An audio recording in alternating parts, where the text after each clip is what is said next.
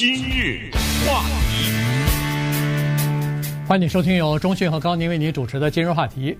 上星期五呢，在这个呃孟晚舟在法庭进行呃这个出庭的时候呢，呃，在白宫正在举行另外一场会议啊。这个会议呢，有的时候你不经意的时候可能不会注意到，但实际上呢，它是一个相当重要的这么一这一次会议。这个会议是什么呢？就是一个 QUAD 一个呃亚太地区印或者叫印太地区四国高峰会啊，在白宫举行。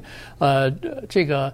呃，拜登总统呢，在联合国发表了第一次，就是他上任以来的第一次演说之后呢，返回白宫之后啊，他就等于是邀请了四个国家的领导人，在星期五的时候呢，在白宫呃举行会晤啊。一这个呃，其他国三个国家呢，一个是澳大利亚，一个是日本，另外一个呢就是印度哈。所以呢，加上美国，就就等于四边的呃高峰会了。所以今天我们把这个事情跟大家讲一下，因为什么呢？因为在未来的一段时间里边呢。这四个国家他们的政策，他们不管是经济政策、军事政策等等呢，大概都会慢慢的、频繁的出现在媒体当中。是 a Quad，Q U A D，这个呢是英文字，它代表四的意思。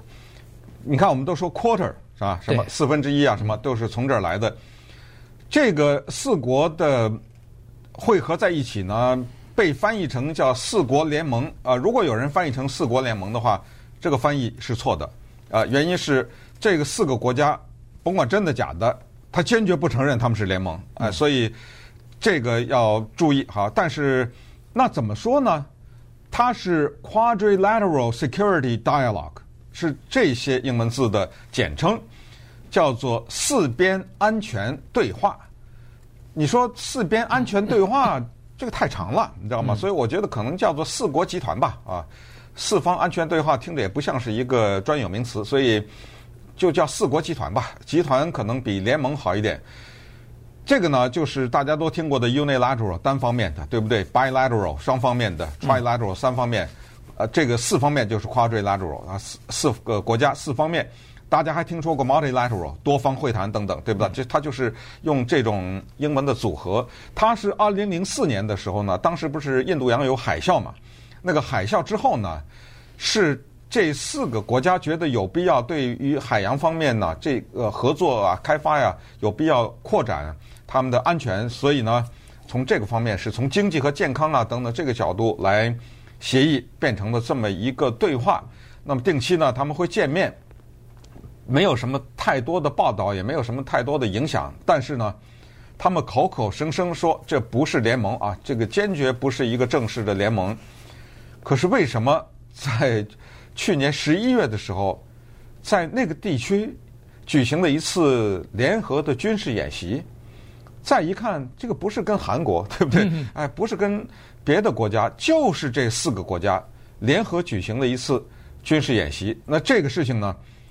引起人们注注意，同时在礼拜五的这个四个国家在一起对话的时候呢，如果没看错报道的话，是几乎没有提出“中国”这两个字，或者是 “China” 这一个英文字。但是这个四个国家都知道，从二零零四年到了二零二一年，世界的格局发生了变化。他们的任务，现在这四个国家共同的任务是要对付中国。这个。是心照不宣的，对，所以呢，中国是对这个挂的这个呃集团也好，这个四方呃这个非正式对话机制也好，是坚决反对的。他认为说这个是叫做冷战的产物。呃，这个待会儿我们会说一下，中国为什么会坚决的反对啊？因为这个呢是中国没有办法跟美国或者是欧洲的国家所玩的一个游戏。呃，在。这个四个国家呢，它是这样啊，就是说，他们算是印度和太平洋地区的主要民主国家。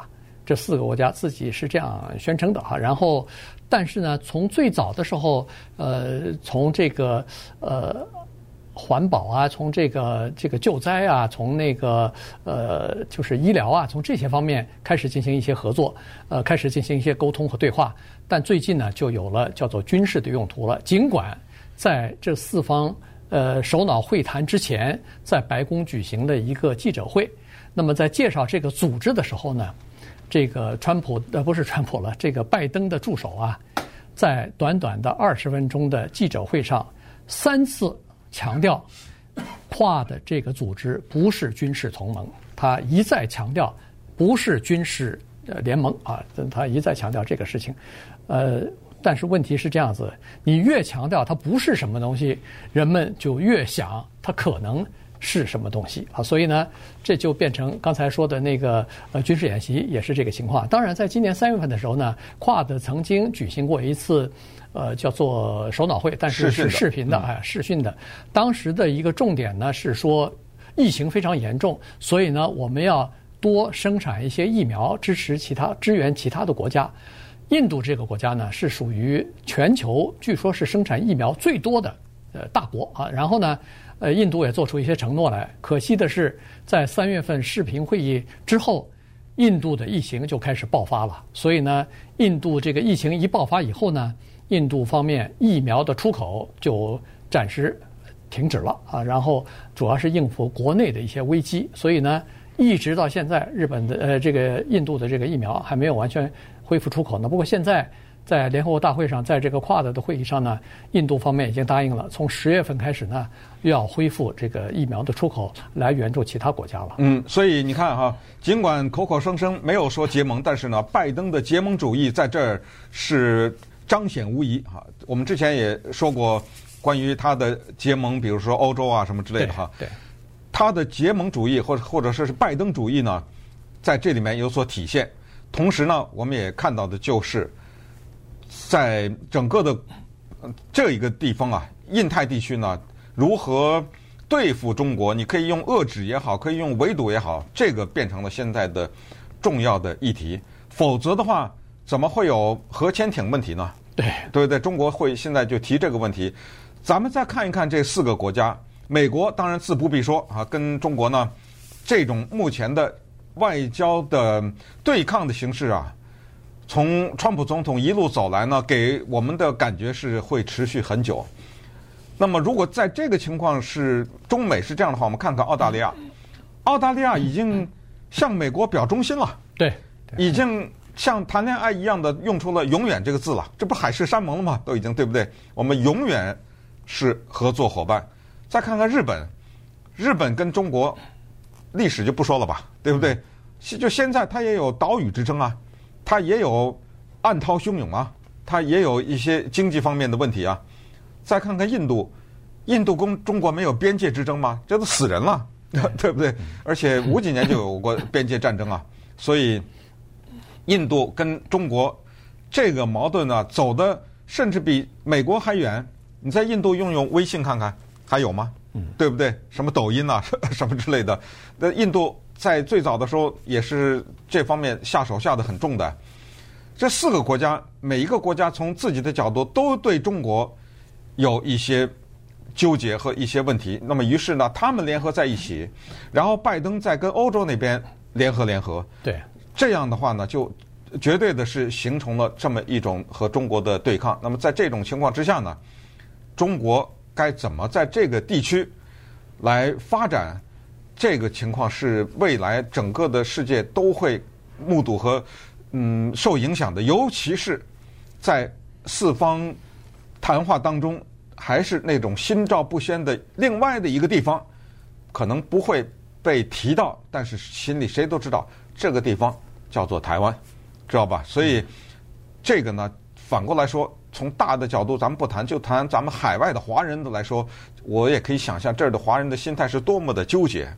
对不对？这有来自台湾的，有来自大陆的，有支持川普的，有反对川普的，有支持拜登的，有反对拜登的，有认为孟晚舟不应该放的，有认为孟晚舟应该放的，所有的这些复杂的情绪，有一些是混杂的，就是在这个问题上我支持川普，在那个地方问题上我不支持，对吧？所有的这些呢，都会影响到海外华人的这些心态，所以这个啊，是就是大的格局和我们民生之间的。这种关系，接下来就会发生在什么微信群里面的吵架呀，你知道吗？对不对？等等这些情况，所以我们把这些综合的来看一看，就是这个四国集团他们到底有些什么真正的目的？呃，关键我觉得还是第一是遏制中国哈，另外还是有很多的经济利益在里边吧。因为印太这个地区太广泛了啊，它涉及到两大洋和几大洲，所以呢，美国不仅是必须要介入到这个里边来啊。中国一直是说，美国你跟印太地区没什么关系，你干嘛非要插到我们的这个里头来？但是美国说不行啊，这个呢是叫做。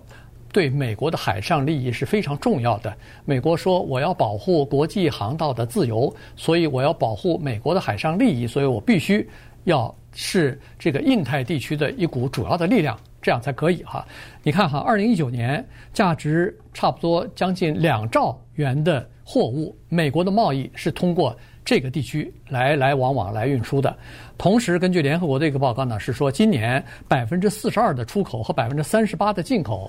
这是美国的啊，也是通过这个地区的这个海洋的这个通道来进行的，所以可以想象，这个对美国来说是非常重要的，但是对中国来说也是非常重要的哈。由于中国现在很多呃出口也好，自己的进口也好，也是经过这条通道啊，所以呢，对中国来说也非常重要。于是，两个大国在这个地区呢，当然就产生了摩擦了。今日话题。欢迎继续收听由钟迅和高宁为您主持的今日话题。呃，美国的这个外交政策，它呃就是中国问题哈，遏制中国的影响力呢，变成他的这个重中之重了，所以呢，在拜登期间呢，他提出来的外交的政策呢，主要是以联盟为主啊，所以呃，这个各种各样的联盟都有了。呃，原来就五五眼联盟啊，这个五个、嗯、对。讲、这个、五只眼睛哎，五只眼睛呃，都是讲英文的国家，就是交换情报嘛。啊，对，就是情报方面的这个联盟，当然还有一些其他方面的这个合作哈。在五五眼联盟里边，现在又出现了三眼，呃，其中两三个眼睛，这个美国、英国和澳大利亚。变成了一个军事联盟啊，这个奥卡斯呃，这个这个又开始出现了，然后又有了刚才说的跨的这个呃亚太地区的四国的会这个对话啊机制。那么其次还有这个，比如说和日本的双边的联盟啊，和韩国的这个军事的联盟啊等等，呃这些东西呢，就是美国就是。至少是拜登认总统呢认为说，这个是遏制中国的一个非常有效的办法。光靠美国一个国家不行，还要靠更多的国家结结合起来、联合起来一起这么做。同样，我看那个《洛杉矶时报》一篇呃分析呢，他觉得说是这个呢是美国的长处啊，因为美国的盟友很多。但是呢，这个是中国的短处，因为他是说中国在其他的有一些方面呢是比较特长的。你比如说在经济发展方面，呃，长达二十年的高速的发展，呃，比如说在建设大型的项目方面，可以集举国之力啊来研发来这个呃完成一两项大的项目。同时在获取呃技术方面啊，中国也是不遗余力的。然而就是在联盟方面，在结交朋友方面。中国做的比较差，呃，历史上有史以来就很差啊，所以呢，他这个《洛杉矶时报》分析的很有意思，他是说中国是一个拥有附庸的国家，但是没有真正盟友的超级大国，所以他说，如果除非把你把俄罗斯、把这个巴基斯坦算上是你的盟友，但除此之外，没有什么真正的，就是说在各种领域当中和你一起呃共同奋战的。这些盟友，嗯，那两个国家也不太可靠，说实话，你知道吗？哎，他们尤其俄罗斯啊，对对，这个是可以说是非常的不可靠。所以在这种情况之下呢，整个的国际社会出现了这么一个变化，就所谓新冷战说就开始了。如果大家对冷战不熟的话，我相信我们的听众大概都应该是熟哈，过那个经过那个阶段，因为它到八十年代才结束嘛，将近快九零年的时候才结束嘛，对不对？对，所以很多人是经过的。冷战是没有动刀枪，但是是非常可怕的，而且主要是东西方，就是俄罗斯和西方了。这个中国呢，在这个过程当中，因为在那个期间是闭关锁国，呃，谁也不能出去，对不对？你也进不来，所以还相对的来说好一点。中国是自己在那儿文革呀什么的，在自己在那儿搞自己的事情，但是在俄罗斯和西方之间的，或者是整个的。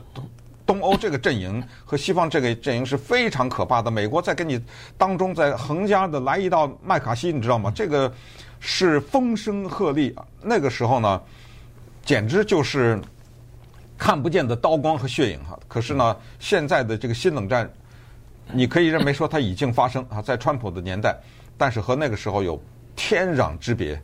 天壤之别就在于，在那个时候没有东西这个两个阵营当中的密切的经济交织，没有这个东西，对，也没有人员之间的大幅度的这么样的混杂。你看，哪有大量的俄罗斯的留学生在美国呀？冷战的时候，对不对？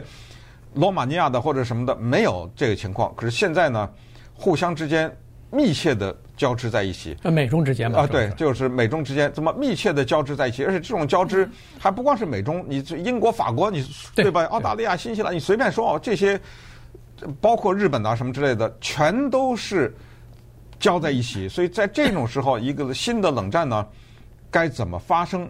这个特别的复杂，也就是历史呢，需要对这个事情有一个，我不知道该看看该怎么交代吧，你知道吗？对，对呃，所以呢，现在如果要是简单的类比，说是啊，呃，现在的新冷战和呃七十年代，就是二战之后，在八十年代之前，这个冷战相比，旧的冷战相比，呃，是。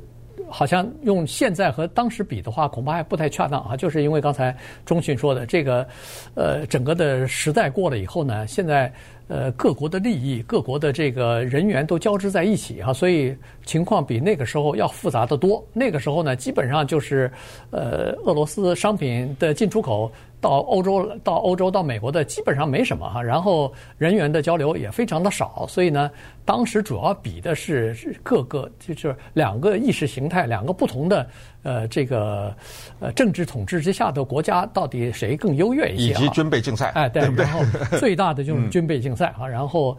最终不是就是因为军备竞赛把俄罗斯 等于把苏联给拖垮了嘛？所以现在的这个新的军备竞赛呢也开始了。不过现在人们分析呢，说是下一个有可能爆发战争或者有可能造成双方误判的地方呢，居然是台湾啊！所以呢，这个是需要引起重注注意的哈。包括《纽约时报》和《洛杉矶时报》在分析的时候呢，他们是这么说的：因为美国和英国，呃，和澳大利亚他们呢。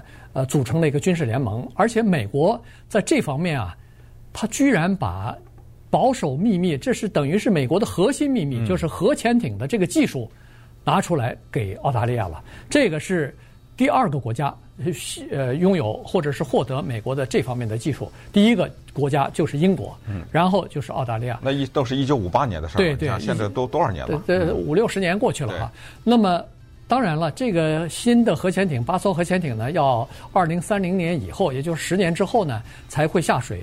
但是呢，现在的情况就是说，如果下水的话，可能对中国采取水上、海上的军事行动会受到一些影响和威胁。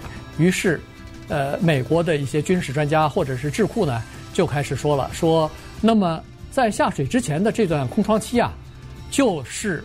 中国有可能采取这个，就是采取一些行动吧。呃，如果要是想要武力统统统一台湾的话，或者入侵台湾的话，那这个十年就是最有可能发生战争的时期。